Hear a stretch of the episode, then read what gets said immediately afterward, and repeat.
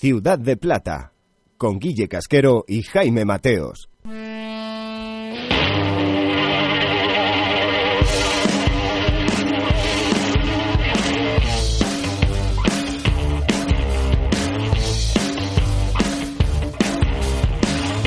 Bueno, vamos a ver si no se me ha olvidado cómo se hace esto. ¿Qué tal, familia, amigos, plateados y plateadas? Bienvenidos, bienvenidas, un mes después, al podcast preferido, imagino yo, de todos ustedes, llamado Ciudad de Plata, el programa especializado en la Liga Smartbank de Soccer City Media.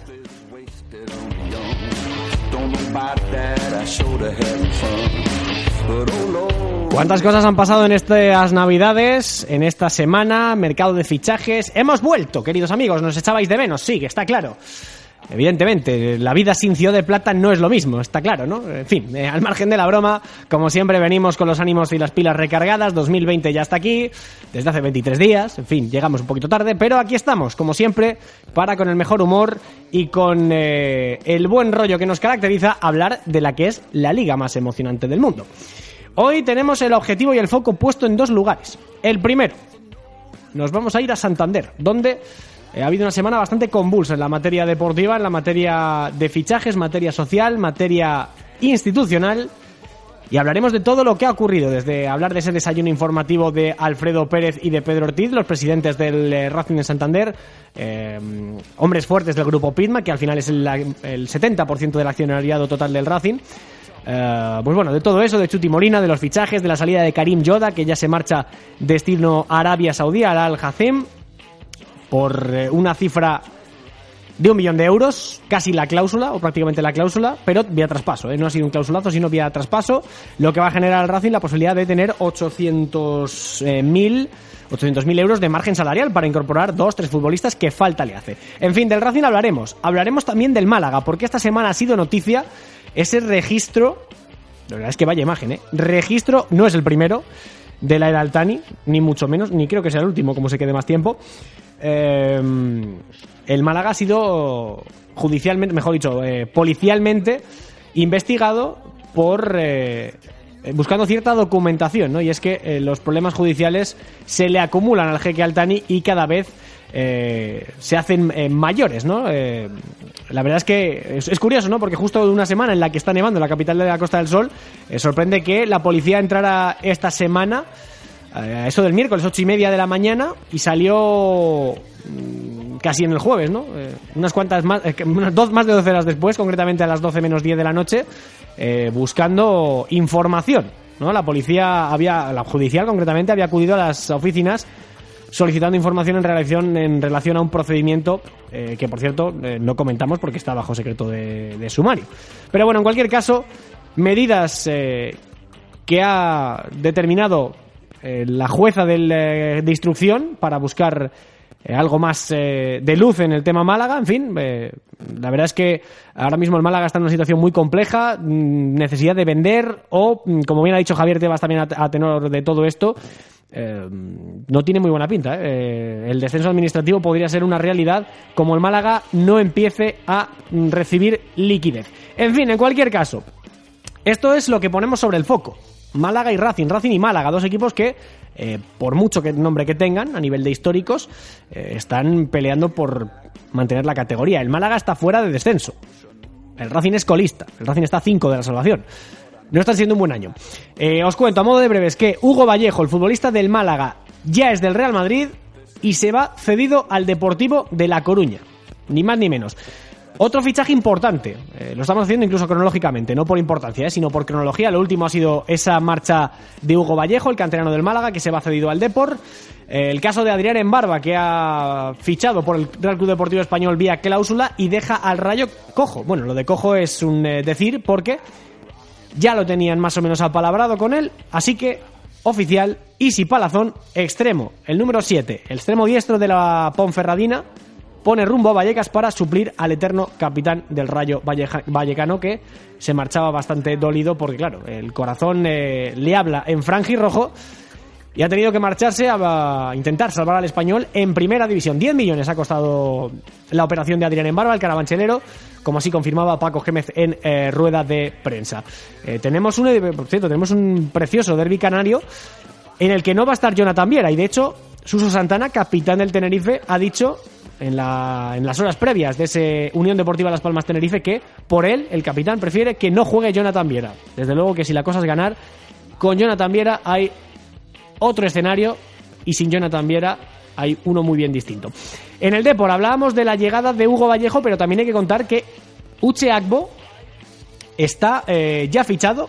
Necesita que salga algún compañero para poder jugar por el tema de las fichas, pero Uche Agbo ya es jugador del eh, conjunto coruñés. Uche Agbo, para quien no se acuerde de él, eh, es un centrocampista que jugó en el Granada. René Román, capitán del Almería, se marcha cedido a la Ponferradina para ocupar el puesto que deja Caro, el portero que ya militará en el Real Valladolid. René Román, el ex portero de Almería, muy sonado el ostracismo con Guti en el conjunto rojo y blanco, se marcha a la Ponferradina. Por cierto, hablando de, capitanes, Ogona ha dejado el Almería lesionado, tiene una lesión de gravedad. Eh, y como no va a poder jugar, lo que ha hecho es liberar la ficha y ha renunciado al salario. Así que tremendo, ¿eh? tremendo lo de este futbolista. Aaron Ñíguez está a prueba en el Lugo. ¿Se acuerdan de Aaron el hermano de Saúl? Saúl Ñíguez, bueno, pues está a prueba en el Lugo. Jugó en el Oviedo, después se marchó a Tailandia y ya nunca más supimos de él. El Extremadura está en plena operación eh, renove y se han marchado jugadores tan importantes como Willy, Willy Ledesma. ¿Se acuerdan de Willy Ledesma que estuvo por aquí hace unos meses hablando con nosotros? Bueno, pues Willy, el eternísimo capitán de la Extremadura, el segundo jugador con más partidos en la historia del conjunto azulgrana, se marcha al Córdoba. Además, eh, en Extremadura muchos movimientos porque ha habido un cambio de cromos. ¿eh? Se ha marchado Olave y Caballo, destino Albacete de Extremadura. Diego Caballo, lateral de Extremadura, se marcha. Dirección Albacete y Olave, desde el conjunto manchego, va de vuelta a la que fue su casa, el conjunto extremeño de Almendralejo. También gran movimiento el que ha hecho el Club Deportivo Numancia con Álvaro Aguado, incorporando al centrocampista este del Córdoba, procedente del Real Valladolid, que llega cedido. También es oficial la llegada de Joaquín Muñoz para la defensa de Andón Iraola en el Mirandés, procedente de la Sociedad Deportiva Huesca. También es oficial el traspaso de Josep Martínez al Red Bull Leipzig. El portero de la Unión Deportiva Las Palmas eh, se marcha traspasado al conjunto alemán. Es verdad que tiene la portería muy bien cubierta ahora mismo con Álvaro Valles, el conjunto de Pepe Mel, pero es un traspaso bastante notorio de un portero que ha hecho media temporada absolutamente sobresaliente. No sé si será sobresaliente el rendimiento de Claudio Bobí, porque, sí, ¿se acuerdan de Claudio Bobí, el ex delantero ya del Celta de Vigo? Bobby llegó a jugar una semifinal eh, de Liga de Europa League en, Old Trafford, eh, con el Celta de Vigo. Bueno, pues Bobby llega al Depor. Llega al conjunto deportivista para reforzar la delantera. Ya había llegado Sabin Merino. Y esta semana lo ha hecho Claudio Bobí. Eh, se marcha también Rafa Mújica del Extremadura, que esto me, lo he dejado antes. El jugador ya ex del Extremadura firma por el Villarreal. Irazábal se deja también, eh, queda vacante la, plaza de este futbolista en el Mirandés, es la baja que ha dado el conjunto de Andoni Iraola. Y una noticia que está a punto de saltar, si no se hace en las próximas horas, y es que Gonzalo Villar estaría deshojando la margarita entre la Roma y el Valencia. Más cerca, me cuentan, está más cerca de la Roma que del Valencia. Podría marcharse el centrocampista sub-21 dirección a la Liga Italiana, dirección al calcio. En fin, muchísimos movimientos, muchísimo mercado de fichajes, aparte de todo lo que ha ocurrido en semanas anteriores. El caso de Papunasvili, el caso de Daniel Lasure y de José Luque eh, llegan procedente del Tenerife desde Zaragoza y Oviedo. En fin, no vamos a repasar todos los fichajes que han ocurrido porque no tendría ningún sentido. Lo haremos. Eso sí, haremos una pequeña sección a final del mercado de, mm, de invierno que termina no el 31, sino creo que es el día 2 de febrero, después del fin de semana, de ese fin de semana de liga. Acaba el 2 de febrero, por lo tanto, en la semana de. a partir del 2 de febrero, pues a lo mejor hacemos una pequeña sección en la que eh, deshojemos la margarita de todos los jugadores que se marchan y que llegan a la liga Smartbank. En fin, lo dicho, repasado el mercado de fichajes, repasado las noticias, repasado todo a, bote pronto, a vuela pluma, todo lo que hemos prometido hablar sobre el eh, Racing y el Málaga, no queda otra que coger un tren, marcharnos, marcharnos a Santander para hablar de Chuti Modlina, de Papunas Billy, del fichaje de Yoda, en fin, de lo que puede venir y de lo que vendrá. Primera parada en Ciudad de Plata, rumbo a Santander.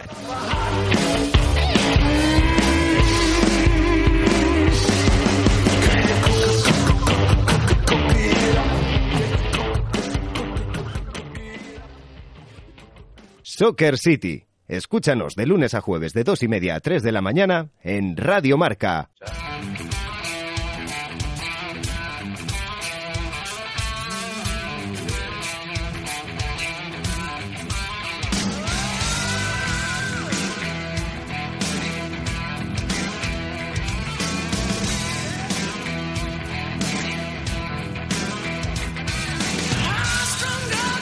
Bueno, primera parada Santander, uno de mis destinos preferidos, ya lo saben todos ustedes, oyentes de Ciudad de Plata. Eh, Santander, ¿por qué? Por lo que hemos contado en el inicio. Es verdad que ha sido una semana convulsa, ha sido una semana muy complicada en el entorno racinguista en, cuanto a lo social, en cuanto a lo ambiental e institucional. La figura de Chuti Molina cada vez más discutida, la directiva encabezada, la presidencia encabezada por el grupo Pitma ha salido esta semana en un desayuno informativo y en una comparecencia a defenderle y a cerrar filas alrededor de- del propio Chuti. Y eh, en las últimas horas hemos conocido ese traspaso de Karim Yoda eh, al Al Hassim de, de Arabia y el- la lesión de Papunasvili, que esta es otra, ¿eh? Se te, se, te, se te va a lesionar el jugador que viene a sustituir a Yoda precisamente cuando se marcha. Es terrible, pero bueno, al margen de esa mala suerte, eh, el Racing ahora tiene dinero y margen de movilidad para incorporar futbolistas. En fin, esto es en el, a grosso modo, para profundizar un poquito más, tenemos ya con nosotros a nuestro compañero de Ser Deportivos Cantabria, Óscar García Mayo. Hola Óscar, muy buenas. Muy buenas, Jaime, ¿qué tal estás? Pues muy bien, bueno, todavía un poco sorprendido, ¿no? Por cómo se están desarrollando los acontecimientos. Ha sido una semana muy convulsa en Santander. Y desde luego que empezando por lo último, ese traspaso de Karim Yoda al eh, fútbol árabe, eh, a más de uno, yo creo que a nadie le ha dejado indiferente. Alguno piensa que menudo, menuda locura de traspaso, el mejor futbolista, la estrella del equipo que se tiene que marchar, y otros, como es mi caso, que piensan que hay margen y hay dinero para salvar esto que tiene muy mala pinta. Ya lo creo. Fíjate, en shock se ha quedado el propio Cristóbal Parralo, que hoy en sala de prensa reconocía que le ha pillado de revés, ¿no? Le ha sorprendido muchísimo. Yo también personalmente soy de los que veo mejor trincar el millón de euros y con eso buscar refuerzos, porque la plantilla no necesita un solo refuerzo, sino que incluso necesita tres, cuatro fichajes, un central como el Comer, un centrocampista como el Comer y un delantero que sea muy bueno, pero que además de que ser muy bueno, tiene que meter mucho gol. Y eso te lo garantiza ese millón de euros que ingresas por Karim Yoda, aunque realmente al límite salarial como tal te van a computar unos 800.000 euros por ese tema de los ratios de la liga y demás, pero te da para fichar tres jugadores de muy alto nivel que te den un salto cualitativo, pero no deja de ser llamativo que a tu mejor futbolista lo, lo acaben vendiendo. Ha sido una operación que ha llegado desde las últimas dos semanas. Cristóbal Parralo en sala de prensa decía 10 días, pero aproximadamente son dos semanas cuando un intermediario francés le propone al Racing esta operación, el poder cederlo al equipo del Al Azem de Arabia Saudí. Lo que pasa en ese momento es que el Racing no le satisface económicamente lo que le ofrecían y dice, bueno, nosotros queremos el traspaso íntegramente su cláusula de rescisión. A partir de ahí, el Alacem ve cómo puede cuadrarlo y demás, le llega la oferta al Racing de decirle, oye, te lo pagamos, pero en plazos. Y el Racing quería asegurarse de que el último plazo llegase antes del 30 de junio para que le computasen el límite salarial y poder tener un poco más de margen en el mercado invernal. Finalmente, en el día de ayer, y por medio de la liga, consiguieron el ok de, vale, ingresáis 800.000 euros como mínimo para el límite salarial y os damos el visto bueno. Y por eso el Racing firmó, sin dudarlo apenas, este traspaso a Karim Yoda, que no deja de ser llamativo porque la figura del director deportivo, yo creo que además justamente está bien cuestionada y se desde la directiva decía, no, no, va a seguir Chuti Molina al frente del equipo, al frente de la gestión de, de mercado y demás. Y algo nos estábamos perdiendo y finalmente era este órdago, este fichaje de Karim Yoda, que la verdad que al Racing, personalmente a mí, creo que le va a sentar muy bien, fuera parte que pierdas a un jugador que ha marcado las diferencias en la categoría, pero que futbolísticamente no todos son los goles, sino que también dejaba alguna luz y, y otra sombra, sobre todo en la falta defensiva, donde la verdad que era un cero a la izquierda. Sí, aunque es verdad que ha participado en la mitad casi de los goles que ha generado el Racing, pero eh, evidentemente entre el eh, dinero que te va a dejar eh, y, y demás es que al final era el único activo que podía vender el Racing. Eh, yo creo que mucha gente, Oscar, se pregunta, ¿y ahora qué? no? Ahora ya tienes ca- 800.000 euros de margen salarial para incorporar dos, tres futbolistas, a lo mejor uno de- del valor de un millón, no lo sé. Bueno, lo suyo creo que sería lo que tú has dicho, ¿no? Porque hace falta un central, hace falta un centrocampista creativo y sobre todo hace falta gol. Eh, ¿Por dónde pueden ir los tiros? ¿Qué jugadores ahora mismo? Porque claro, eh, quedan siete días para que se acabe el mercado. Eh, yo no sé al Racing muy bien lo que le queda, le puede quedar poquito, poquito a lo que acceder en este mercado de invierno. Fíjate que para que los oyentes de Ciudad de Plata se hagan un poco la idea de todo ello, el Racing firmó en el mercado invernal a dos jugadores. Uno de ellos, Manu Hernando, que tiene ficha del Racing B, que es un jugador que viene procedente del Real Madrid Castilla, aunque allí juega prácticamente lo mismo que tú y que yo. Desde el mes de octubre no ha disputado un solo minuto allí y era un fichaje que veíamos un poco random, ¿no? Era un fichaje que viene a coste cero porque te lo paga el Real Madrid, te pone ficha al Racing B, por lo que no computas en ese límite salarial ese mínimo, por lo tanto es un jugador que no te computa gasto y que además tampoco te, te ocupa ninguna ficha de primer equipo. Después llegaba Papunasvili, que era para ocupar el puesto de yo y decíamos, ahora lo estamos perdiendo porque era un jugador que viene con esa cláusula de penalización de no disputa 15 partidos, por lo que dejaba de ser algo llamativo. Bueno, a partir de ahí el Racing lo que quiere reforzar principalmente, y es lo que está enrocado Chuti Molina, es cerrar un central y un delantero centro seguro. A partir de ahí hay la posibilidad de incorporar o no un centrocampista. En cuanto a la partida de centrales, se quiere que sea un central de renombre, de mucho nivel. Hasta esta fecha se había contactado, además de con Manu Hernando, con Montero, el central del Deport, y con Daniel Ortiz, central que rescindió con el Leche, que mirándolos así no parece que sean ese central top que estás buscando. Y para la delantera se había ofrecido incluso a Stepovic. También ha habido un ofrecimiento de un central eh, muy rápido, ahora no recuerdo el nombre muy bien, creo que es Lois, que está en la liga francesa, en el Nantes, que si no recuerdo mal, que es un jugador que se le ofreció a Chuti Molina, pero que directamente ni lo valoró. Y yo creo que es un central que además puede encajar en ese perfil de, del central top. En cuanto a la delantera, se especula mucho con la posibilidad de la llegada de Víctor Campuzano, cedido por el español. Yo creo que esta, este nombre se va a un poco más cuando no tenías ese límite de gasto, bueno, cuando tenías ese límite de gasto más apurado, porque era un jugador que podría llegar con ficha del filial, que podías acordar incluso con el español el poder eh, pagar ellos una gran cantidad de ello, así, pues oye, limitas mucho más la capacidad de, gasto, en este caso para el Racing. Eso es. Pero esos son los nombres que están barruntándose un poco más por el entorno del Racing, aunque ahora con este millón de euros, bueno, para decirlo exactamente, este 800.000 euros más lo que has podido ingresar con lo que ha dejado de gastar Oscar Gil, eh, Nuja Marón, que sabemos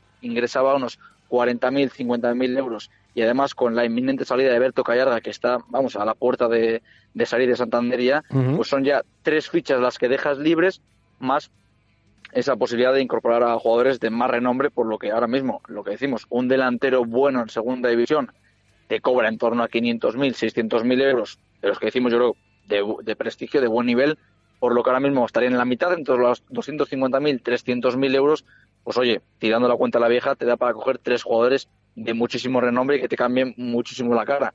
Porque a mí personalmente sí que el Racing le ha faltado eso, un pelín en cada partido, pero con tres jugadores de, renombre ya dejas mucho más tranquilizadas las parcelas, tanto ofensiva como defensiva, como en la medular. Y oye, siempre te quedará la duda de si entra la pelotita o no, pero así tendrás muchas posibilidades de que te entre y que no te entre luego en, contra. Eso es, bueno, queda bastante bien eh, bastante bien radiografiado, ¿no? ahora mismo el escenario del Racing, lo que puede venir, de aquí a siete días veremos a ver cuántos son, si son dos o tres, al final. Eh, Chuti dirá, que es el, al final el principal responsable de todo, de absolutamente todo en el Racing, tanto traer jugadores como de venderlos, como de la cantera y todo lo relacionado con lo social. Eh, así a modo rápido, Oscar, eh, hemos hablado de centrales, hemos hablado de, mediocentros, hemos hablado de delanteros, laterales izquierdo, por algún casual, no, no está en la agenda de, Chuti traer alguno, ¿no?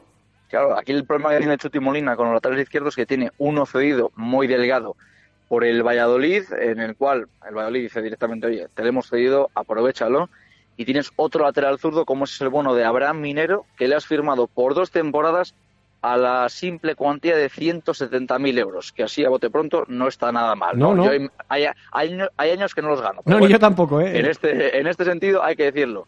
Son dos fichajes que te han lastrado mucho luego el poder incorporar. Yo estoy convencido que si no tuvieras ninguno o tuvieras capacidad de fichar otro, ficharías un lateral izquierdo. Ahí se está especulando algún, algún nombre que otro. De momento, Chuti Molina no ha descolgado el teléfono para hablar con Saúl, que muchos están hablando de todo esto. Sí, señor, Saúl Saúl. Yo tengo, yo tengo información de ello, de que no ha levantado el teléfono Chuti Molina para preguntar por él, pero es un jugador interesante y yo creo que un jugador en lateral zurdo que te defienda antes del ataque puede ser una de las principales virtudes para el Racing. Y mucho hablábamos de si poner a Buñuel la banda izquierda, pie cambiado, y Carmona en la derecha, que es un hombre que los que lo vemos en el día a día nos parece que nos sorprende muchísimo que no esté contando.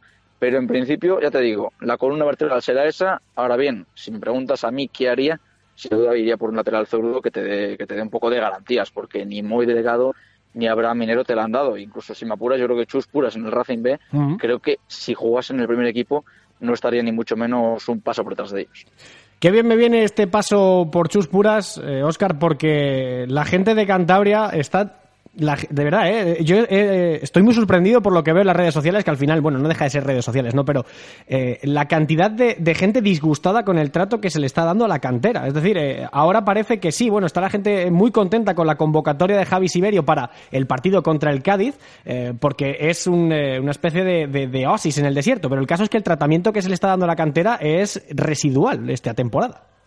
No, es que no se entendería que ninguna cantera que tengas un internacional sub-17 ni siquiera haya entrenado con el primer equipo. Bueno, miento, una vez con Iván Ania en un entrenamiento que hicieron mitad y mitad con jugadores del, del Racing B del juvenil, el caso de Pablo Torre. Pablo Torre tiene que entrenar con el primer equipo, por lo menos ya dejar verlo y ya empezar la negociación para, para poder firmarlo, porque ya hay equipos muy interesados en primera división que si no se da prisa al Racing o si no empieza a hacer las cosas bien, pues lo tendrá ya perdido. Te comentaba la cantera, es que hay seis jugadores que han pedido salir. Bueno, uno de ellos está directamente en rebeldía, el caso de Fausi, un centrocampista. Han pedido salir el portero, el portero suplente en este caso, Iván Rumenov. Ha pedido salir también en la parte defensiva Chuspuras, también ha pedido salir Fausi, como decíamos, Gerín también en el centro del campo. Gerín. Y hay, hay, un jugador que ya ha salido directamente, de hecho, cedido, que es el hijo de Luis Fernández, el el expreso de Cayón, el mítico lateral izquierdo de Racing y del Betis, que es Gaby Fernández, que es muy joven, que no había jugado prácticamente nada y que se ha ido cedido a la cultural de Guarnizo. Y otro jugador que también está pidiendo salir, que también es muy joven, era juvenil División de Honor el año pasado, que es el caso de Dani Gómez, que incluso quería irse al, Escobedo y estaba ahí en. Estaba a ver si ahora con, con Justo Señiga para ver si apuraban un poco, un poco ese plazo. Los jugadores, yo personalmente les entiendo. No, no, claro, totalmente. Si no tienen margen ni posibilidad de llegar. Entiendo que falta un, tío en ese puesto, ya aparte que tengas 24 fichas cuando se confeccionó la plantilla, tengas dos tíos por puesto, o incluso en algún puesto tengas más de dos, pues ven que cuando falta un lateral derecho tiene que jugar Nico Hidalgo, que es extremo. Cuando en la primera jornada no hay delantero centro, ni siquiera va convocado Siberio. Ya no te digo que lo, saques, que lo saques del campo, que también, porque las cifras goleadoras son las que son, pero ni siquiera va. Este partido por lo menos ya lo vuelve a llevar. Ha contado una con aunque personalmente a Cristóbal Parralo no le termina de convencer la apuesta, es más cosa de Chuti. Pero hay nombres ahí interesantes, yo personalmente, el caso de Chus Puras, el caso de Martín Solar, el caso de Javi Siberio, hombre, clama al cielo que no haya tenido una oportunidad ahora, más si cabe viendo lo que, lo que hay enfrente, porque no es que esté Xavi Hernández, Iniesta, Puyol y Jordi Alba. No, no, de lo que está en el Racing y la verdad que, que la canta en este sentido yo entiendo que el, el malestar que tenga y además no comprendo ni mucho menos que no hayan tenido la oportunidad, porque puede haber las cosas de que el Radio Cantabria esté cuarto quinto clasificado, vale, pero en ese Radio Cantabria no te digo subir a los 11, pero hay tres, cuatro futbolistas que te digo yo, no desentonarían en el primer equipo ni mucho menos. No, desde luego, sobre todo porque además se suele tirar de la cantera en momentos apurados y este es el caso. Y la verdad es que cuando no tienes soluciones igual hay que empezar a mirar abajo. Pero bueno, el bueno de Chuti eh, parece que ha optado por una política de mercado y no de tanto de fabricarlo en casa, que al final eso es eh, pan para hoy y hambre para mañana. Precisamente de Chuti, con esto termino, Oscar. Eh, um, todo el mundo pidiendo su cabeza. Ya en el Sardinero el fin de semana pasado escuchamos el Chuti vete ya contra la Unión Deportiva Las Palmas. Eh, todo el mundo de hecho, las informaciones que nos llegaban era de que tenía las horas contadas, pero ni mucho menos eh, Alfredo Pérez ha, dicho que esté, esté así, ¿no? Eh, lo, que ha dicho es que Chuti sigue, que hay que cerrar filas alrededor de él. Mi pregunta es, ¿va a acabar la temporada? ¿Se va a marchar en febrero cuando acabe el mercado de invierno? Porque lo que, tiene, lo que tenemos claro todos es que el año que viene, pase lo que pase, no va a seguir. Fíjate, Alfredo Pérez y Pedro Ortiz de tontos no tienen nada. De hecho, han hecho un imperio de la nada porque realmente es gente muy inteligente, pero es gente que no, no tiene el ADN del fútbol, no, no, no están empapados del fútbol. Entonces, Chuti Molina no diré yo que sea un nefasto director deportivo, yo no puedo decir eso. Bueno, pregúntale a ver qué te dicen. ¿eh? Este año, puedo decir que la plantilla este año la ha confeccionado horriblemente mal. Pero es un hombre que tiene, bueno, pues ese don de palabra quizás con ellos y les ha nubilado por completo y por eso han confiado en él para confeccionar todo esto y le han dado todo el poder que tiene, porque Chuti Molina, aparte de ser los fichajes, es el que coordina la cantera, es, que, es el que está por encima de todos los empleados, prácticamente. Por eso se cree que es suyo el Racing y por eso trata a la gente como si fuera un mísero esclavo directamente. Entonces, Chuti Molina es el encargado de hacer los fichajes, el encargado de que no haya convocatorias, de que no haya partes médicos, de que se cierre la albericia al público, de que la albericia esté vallada por dentro, de poner malas caras a todo el mundo, de señalar con el dedo, de amenazar y demás. Entonces, en este sentido, el poder que tiene Chuti Molina hasta ahora es que consiguió el ascenso. que es un ascenso que personalmente para mí no me parece ni que fuera un ascenso de Chuti, ni que fuera un ascenso de Ania, ni que fuera un ascenso de la plantilla. Fue un ascenso de Pitma que puso 3 millones cuando el equipo que tenía el segundo que más tenía millón y medio. Pero en este caso, lo que tiene es un poder demencial y que no se haya aprovechar. Ahora bien, eh, es lo que decíamos, iba a ser muy raro que en el mercado invernal, cuando quedan eh, menos de 10 días para poder firmar jugadores, le dieran salida. Ahora bien, yo creo que ya está Chuti Molina amortizado, está yo creo bastante quemado además. Sí. Pitman lo sabe. Eh, yo creo que, vamos, sin duda en el mercado invernal va a continuar. Creo que incluso si arreglando la papeleta que ha quemado ya este año con el tema de la plantilla, aun consiguiendo salvarse, yo creo, y esto es opinión personal, Chuti Molina aquí no estará la temporada que viene. Desde luego, si desciende no va a estar y creo que incluso salvando al equipo lo va a tener muy crudo. Bueno, pues, eh, pues sí, efectivamente, eh, desde luego, quemado, quemado está, porque ya es enemigo público número uno. Yo hacía que no, no, no veía esa animadversión hacia un personaje público en Santander en- a nivel deportivo desde la época de Pernía, Harry y demás. Pero fíjate, bueno, fíjate, es que es, es algo muy raro, ¿no? Porque en la vida en los campos de deportes de Salinas este año se ha cantado Ania dimisión, Ujú. Parralo dimisión o directiva dimisión. Se ha cantado directamente contra el director deportivo y ahora es cuando se está empezando a conocer todo lo que hay detrás de la política de fichajes, porque la gente lo critica es la política de fichajes, pero también todo eso que hay mucho alrededor del, del equipo, pero no deja de ser llamativo. Y ya te digo, eh, cuando la grada es un clamor, cuando ya hay pintadas incluso en el sardinero, pues oye, da mucho que pensar y Alfredo tampoco quiere quemarse, ni Alfredo ni Pedro Ortiz, y por eso intuyo yo que cuando acabe este mercado invernal o poco más después, ya, ya no cuenten con, con Chuti de cada año que viene. no, no, desde luego, además que bastante que han puesto pasta y mucha, eh, mucha cantidad de dinero para que este Racing no desaparezca y que tenga viabilidad tanto en segunda como en segunda B. Óscar García, gracias por haber estado con nosotros en Ciudad de Plata, ha sido un placer enorme. Creo que toda la gente que no tuviera muy claro, muy claro qué pasa en el, en el tema Racing, en el ámbito Racing, ahora mismo lo tiene cristalino, así que te lo agradecemos mucho, un abrazo enorme y te esperamos próximamente por aquí. Un abrazo, Jaime, y sabes que encantado. Bueno, muchísimas gracias, Óscar. Hasta otra. Nosotros dejamos Santander y nos vamos, como siempre nos gusta, a Málaga.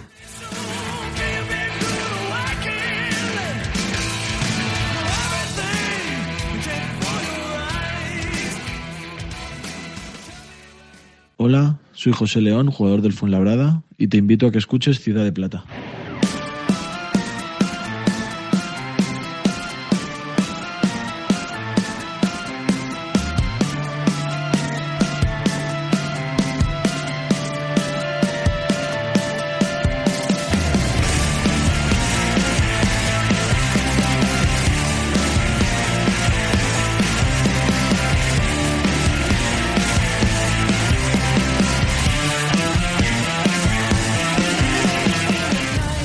¿Cómo están los ánimos en general, eh? Pero en particular en lo de Málaga es una cosa que yo ya mm, pensaba que había visto todo en el mundo del fútbol, ¿eh?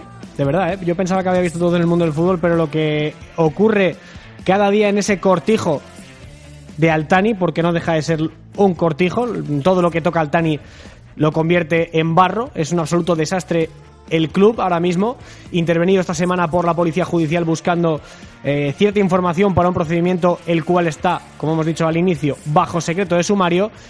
Si además sumamos esto, el caso Víctor Sánchez del Amo, la salida tan controvertida de un eh, entrenador que siempre fue un auténtico señor y que creo que le sacó el máximo rendimiento a la plantilla tanto el año pasado como este, eh, pues desde luego que la imagen del conjunto malacitano queda muy tocada. Y al final, la gente que lo sufre, porque al señor Altani da igual, son los aficionados y la prensa que tiene que trabajar con ellos. En fin, compañero y amigo, Guille Casquero de Soccer City Media, ¿cómo estás?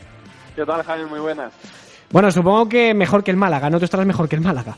Hombre, no es, eh, no es muy complicado, ¿no? Con estar vivo y tener pulso se puede estar mejor que, que el Málaga, la verdad que sí, que es una situación bastante jodida, si la palabra se lo permite, Bueno, porque es una situación... lo- luego lo no censuramos, luego lo censuramos. No, solo- claro, ya no solo en lo deportivo, ¿no? Ya no solo en lo deportivo, ese, ese marrón deportivo, sino en lo extradeportivo. Y, y además, eh, Jaime, tú coincidirás conmigo que no es extradeportivo solo por una vertiente, es que hay varias vías extradeportivas que no dan lugar a un optimismo moderado, aunque sean en martiricos. Está Altani contra Bulebay, está la policía metida en la Rosaleda sacando información confidencial y también está el tema de la liga, los impagos y Tebas detrás del Málaga. Bien, por partes entonces. Vamos con lo más reciente. Esta semana, lo hemos contado al inicio, la Policía Judicial entra en las oficinas haciendo un registro buscando documentación. Eh, no sé si, al estar bajo secreto de sumario no se sabe bien por qué, pero eh, eh, digamos que también se decía que, que, no, que no se podían establecer medidas cautelares, pero este caso, ¿a qué corresponde judicialmente hablando? Es decir, este, este litigio, ¿en qué afecta a la familia Altani? En realidad no se sabe prácticamente nada, porque como tú dices, eso está bajo secreto de, sumario. Y en relación a lo de ayer de la policía, de ese mismo miércoles de la policía en la Rosaleda, no se sabe nada. Lo único que se sabe es que hubo varios agentes de la policía judicial que estuvieron más de 12 horas en la Rosaleda, entraron por la mañana y salieron a oscuras por, eh, por la noche. Y no se sabe mucho, pero sí es verdad que afecta directamente a la familia Altani, que tiene, como, como tú dices, muchos litigios pendientes. Y claro, no se sabe si este es por eh, administración desleal del club pedir a los pequeños accionarios. Eh, hay mucho, hay mucho que eh, donde puede estar involucrado, pero realmente el tema de la policía todavía no se sabe en qué o a qué frente eh, un poquito condiciona, ¿no? Desde luego que eh, al margen de que haya razones o no para investigar a la familia Altani, eh, al final eh, todo esto es un caldo de cultivo que en lo deportivo puede afectar. Y tú lo has dicho antes. No es solamente que se esté registrando la Rosaleda, que por cierto no es la primera vez, sino que el rendimiento deportivo y los problemas a nivel financiero de, en, cuanto a, a, rendirle cuentas a la liga de Javier Tebas provoca que haya un descenso del que ya hemos hablado hace meses, pero que parece que se ha olvidado, un riesgo inminente de, de descenso administrativo como le ocurrió al Reus el año pasado. Sí, la realidad es esa, ¿no? Más o menos la información que llega desde Málaga también por medios de grandes de la capital, como Marca o como AS, es verdad que se habla de que el Málaga tiene dinero para seguir un poquito hasta marzo, para seguir teniendo dinero para pagar eh, fichas, para pagar futbolistas, para pagar mensualidades tanto a personal deportivo como extradeportivo, que tiene hasta marzo. El club acaba de vender a un jugador al Real Madrid Castilla, Hugo Vallejo, que se va al Depor cedido. También ha cerrado de una forma amistosa el juicio con Muñiz, que lo echaron uh -huh. el año pasado y todavía tenía el juicio pendiente. Tiene ahora otro juicio pendiente con Víctor Sánchez del Amo, la verdad que es el que no gana para juicios, y hay que ver cómo, cómo hace todo, ¿no? Todavía no se ha terminado el mercado de fichajes y se habla que una posible venta de algún jugador medio gordo, como puede ser el caso de Vare o el caso de Antoñín, podría salvaguardar la economía malacitana hasta fin de año, hasta fin de la temporada, hasta junio, julio, para ver qué se hace el año que viene. Eh, bueno, el caso de Katie es un, eh, un nombre que suena recientemente. El de Antoñín, eh, concretamente, eh, es que realmente ya hay un acuerdo ¿no? entre el Getafe y el Málaga por el traspaso del canterano. Eh, extraoficialmente sí, eh, extraoficialmente se habla de que hay un acuerdo que podrían ser en base a un millón, un millón y medio de, de, euros o incluso más de dinero que pertenecería a las arcas del Málaga y que el jugador, que es lo mejor yo creo que dentro del acuerdo y creo que la operación que tiene más sentido en lo deportivo desde hace un par de años hacia aquí permitiría al jugador quedarse hasta final de temporada en el Málaga, de lo cual lo veo bien para el Málaga, que sería de infinita eh, supervivencia tener a Antoñín un jugador con gol, con desequilibrio y arriba lo mejorcito del Málaga, yo creo que tú estás de acuerdo conmigo. Y también para sí. Antoñín, porque va a tener minutos en segunda en un equipo que es familiar, la familia es de Málaga, él vive muy cerquita de la Rosaleda, para dar el salto ya el año que viene un poquito más preparado a primera división. Lo hablábamos antes con Óscar García de Ser Deportivos en Cantabria, cuando las cosas van mal dadas. Los clubes normalmente apuestan por la cantera, no es el caso del Racing, sí del Málaga, que eh, este año, desde luego, que está recibiendo gratas sorpresas en forma de canteranos, como claro. el caso de este Antoñín, o incluso el año pasado con el propio Harper, ¿no? Que al final. Y es algo extraordinario, porque al final eh, Jaime se ha tirado mucho de cantera, y al Málaga lo ha salvado la cantera, ya en tiempos de primera división, cuando salían los Juanmi, los Samu Castillejo, los Samu García, fuera de la Rosaleda, los Sergi Darder, que venía de la cantera también y salió eh, para jugar en el extranjero, en el Olympique de Lyon.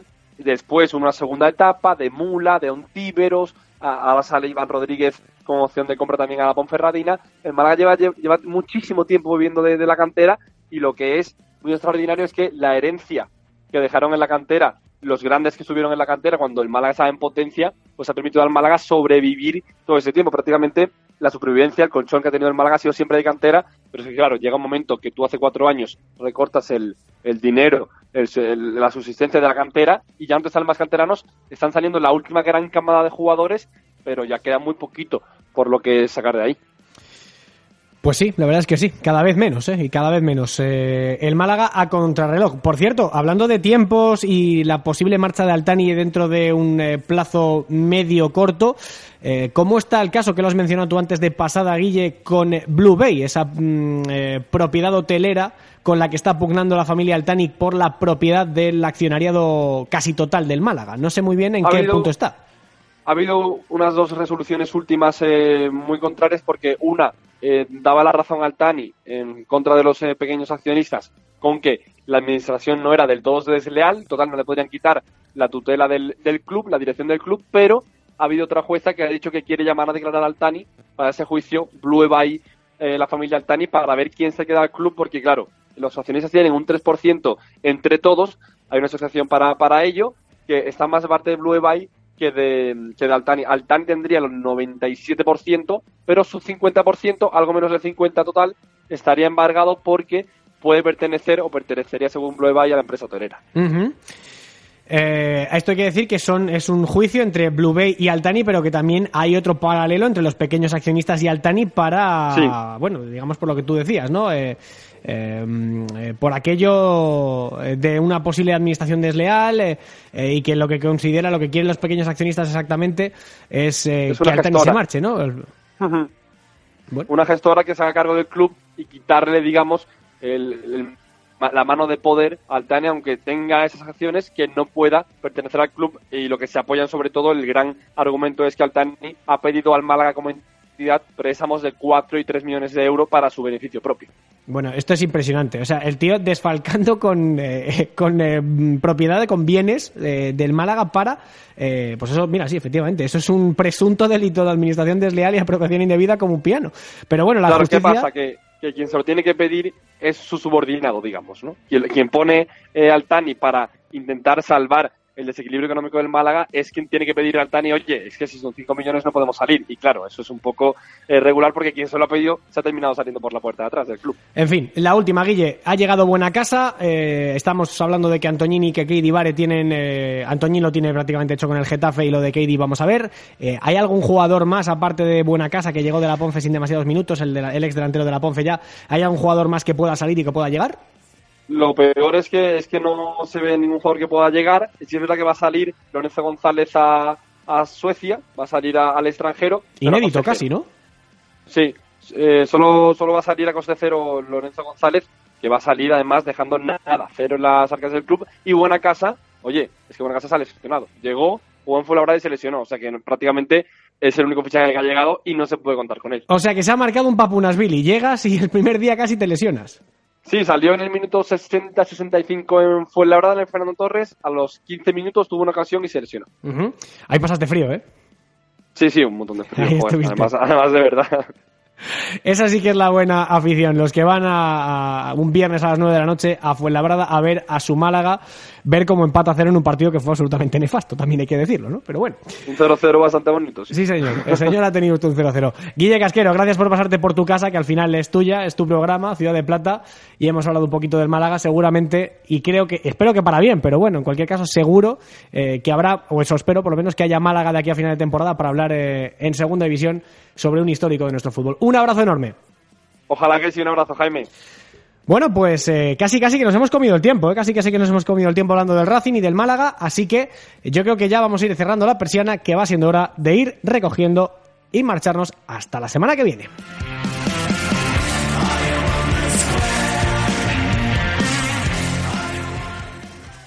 Hola, buenas noches. Soy Ander Cantero y desde Lugo te animo a que escuches lo mejor de la segunda división en Ciudad de Plata.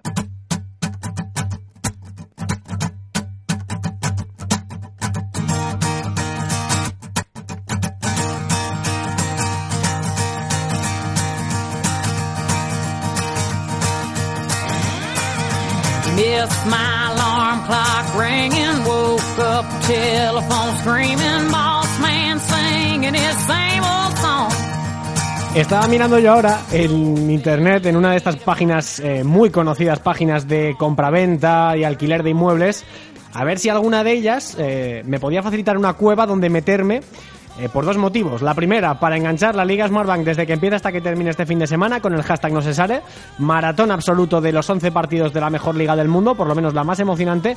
Y luego también para esconderme después de lo que pase en Cádiz, porque desde luego que ese Cádiz Racing de Santander va a ser duelo para eh, gente cardiovascularmente bastante sana, porque eh, empiezan ya a, subir los pedidos de tranquimacines, estamos en la jornada 25, no queda tanto para que se acabe la temporada, en Cádiz están nerviosos y en Santander ni les cuento. Cádiz Racing arranca la jornada 25 con Gol Televisión como testigo de ese partidazo, uno de los mejores partidos de la jornada, el hasta hace una semana líder, recibe al colista de la categoría de plata.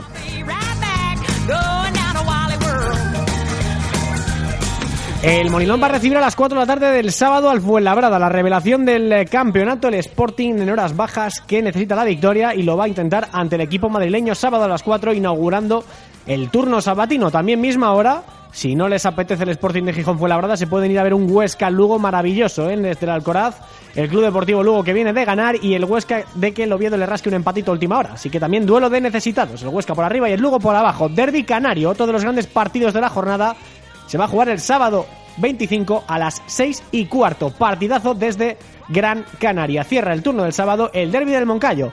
El Zaragoza, Club Deportivo Numancia.